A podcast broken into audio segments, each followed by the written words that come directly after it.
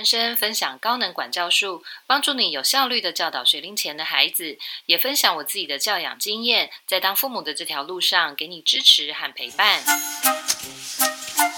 嗨，欢迎来富人人生。这一集节目，我们谈的是高能管教术的第二个重点——界限。首先，我们来看看什么是界限。这是一个抽象的概念。那具体来说呢，就是孩子必须要遵守的规则，或者是孩子必须要完成的工作。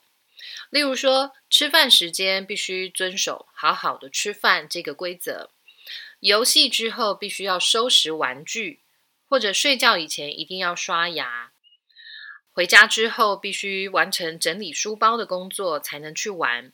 这些都能够算作是界限。那成人呢，可以依照自己的家庭状况，在一天的规律作息中设定一些固定的行为界限，然后坚定的带领孩子去遵守和完成。这是处理孩子不听话的问题很好的方法。那我们为什么要设定界限？我们为什么要坚定的守住界限呢？因为当成人能够坚定的守住界限，孩子才能够逐渐的了解自己什么时候必须做什么事情。当然，孩子有时候会想要耍赖，或者试着挑战成人的权威来越线。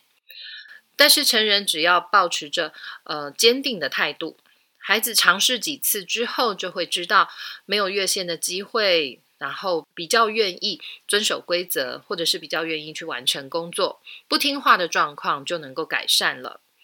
所以，我们常常听到孩子不听话，或者是孩子讲不听，或者是被宠坏的孩子，其实都是在管教的过程中，成人缺乏了界限的概念，成人也缺乏了守住界限的概念。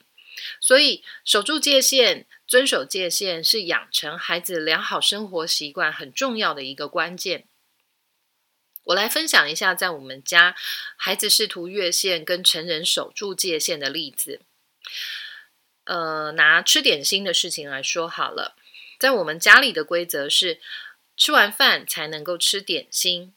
好，但是我们家的哥哥呢，不是一个爱吃饭的孩子，但是他非常爱吃点心。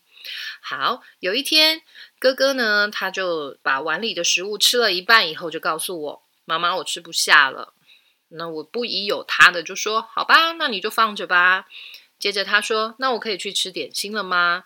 嗯，我想，好吧，那你就去吃点心吧。好，第二天呢，同样的状况也发生了。可是呢，我开始觉得饭只吃了一半就让他去吃点心，好像不太好耶。接着第三天呢，孩子啊就真的开始越线了。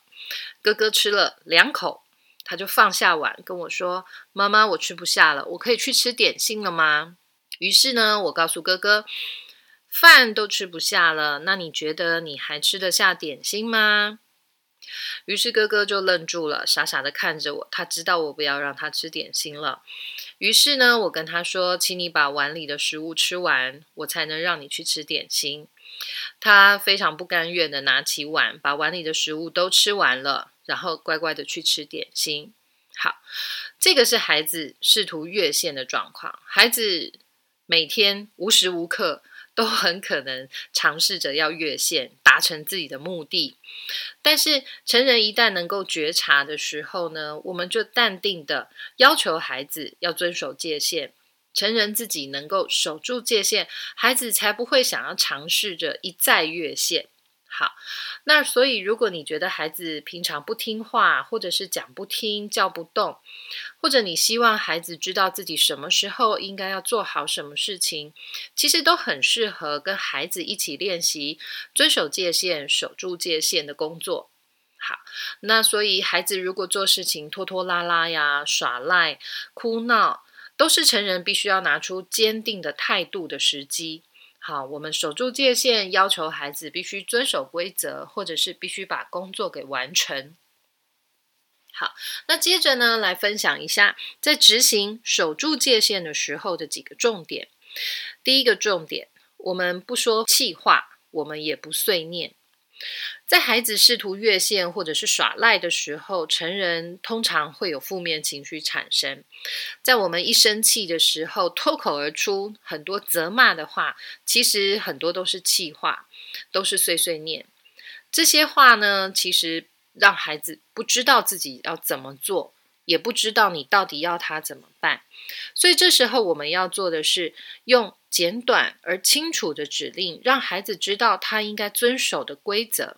譬如说，请你把碗里的食物吃完，才去吃点心；或者是现在我们要收拾玩具了，请你把玩具收拾好，好；或者是现在是睡觉的时间了，我们要进房间睡觉了。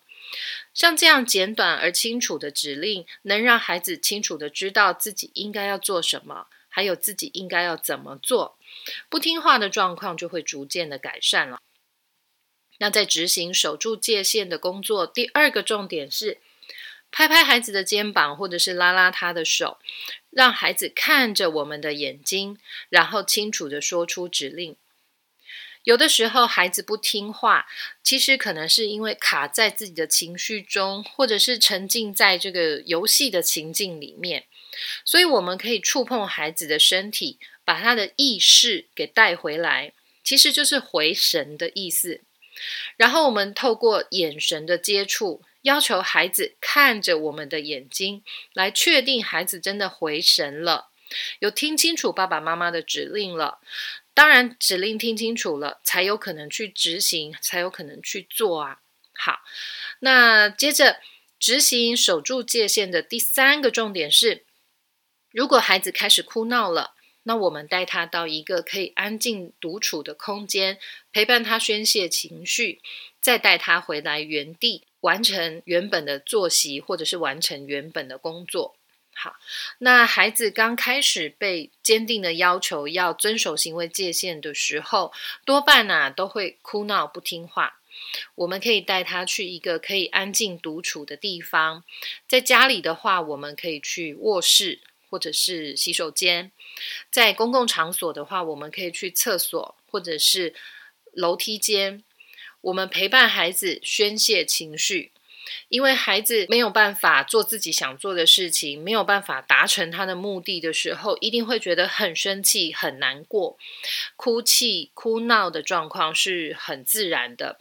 所以呢，我们陪伴孩子先宣泄情绪，淡定的告诉孩子。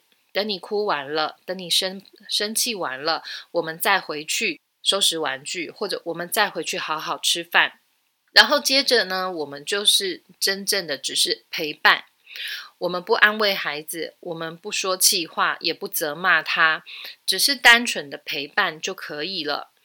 陪伴就能够给孩子力量，在陪伴的同时，成人要持续的稳定自己的情绪，因为当成人的情绪是稳定的时候，我们可以给孩子一种稳定的力量，也帮助孩子把自己的情绪稳定下来。我们观察孩子的状况，如果他比较平静的时候，我们可以问他：“你准备好可以收拾玩具了吗？你准备好可以好好吃饭了吗？”如果孩子呢还需要时间安抚自己的情绪，那我们就继续耐心的陪伴他，一直到孩子能够准备好自己，我们再带他回来原地完成原本的作息或者完成原本的工作。好，这个这个重点是需要花一些时间才能够完成的。好，那在执行守住界限的工作的第四个重点是，请努力坚持，你会看见成果的。守住界限，让孩子听话，真的不是一件容易的事情。这需要长时间的努力，而且无数次的面对孩子的哭闹，每一回合可能都要花很长的时间来处理。但是从零到一，永远都是最难的。当孩子很清楚的知道爸妈的态度很坚定的时候，他。哭闹跟耍赖的时间和频率都会逐渐的下降，不听话的状况也会逐渐的改善。如果连爸妈都放弃了守住界限，当然孩子也不会觉得自己有必要遵守规则，也不会觉得自己有必要完成工作啦。所以，请各位爸爸妈妈努力坚持，你一定会看见自己的管教成果的。好，以上是执行守住界限的工作的时候的四个重点。接下来有几个注意事项和大家分享。第一个是，成人一定会被孩子的情挑起情绪，但是呢，请务必要淡定面对。在处理管教问题的时候，成人的负面情绪是没有帮助的，所以请时常对情绪保持觉察。如果发现自己快要断理智线了，请先稳定自己的情绪。有必要的话呢，可以暂时离开现场，等自己的情绪稳定之后再回来处理。